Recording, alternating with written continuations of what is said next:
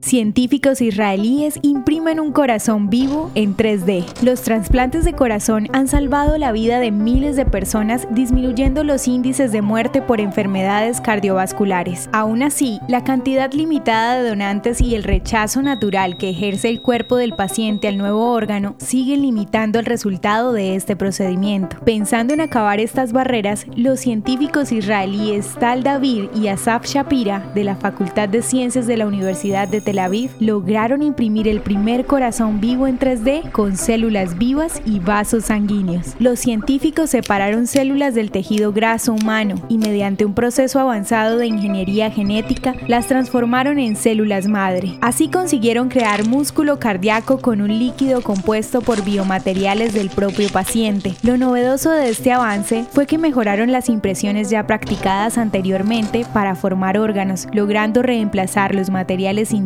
por células vivas del mismo paciente. El corazón impreso en 3D que se mostró al mundo fue del tamaño de una ciruela, pero según los creadores, el método logrado permite imprimir un corazón de cualquier tamaño. Los expertos explican que la dificultad para crear un órgano del tamaño de un adulto radica en la cantidad de tejido necesario y en que aún falta enseñarle al corazón a comportarse como uno natural. Las células del corazón impreso en 3D palpitan, aunque no laten, y se contraen aunque aún no son capaces de bombear. Por esta razón, los científicos están trabajando en modificaciones al modelo para que el comportamiento del corazón se asemeje a uno real. Según los autores de este avance científico, cada vez está más cerca la posibilidad de hacer realidad el trasplante de órganos creados a partir de la bioimpresión de los propios tejidos.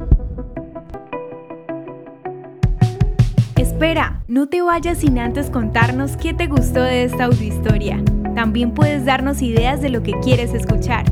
Nos vemos en los comentarios. El contenido original de Audiohistorias de Israel fue provisto y realizado por Philos Project.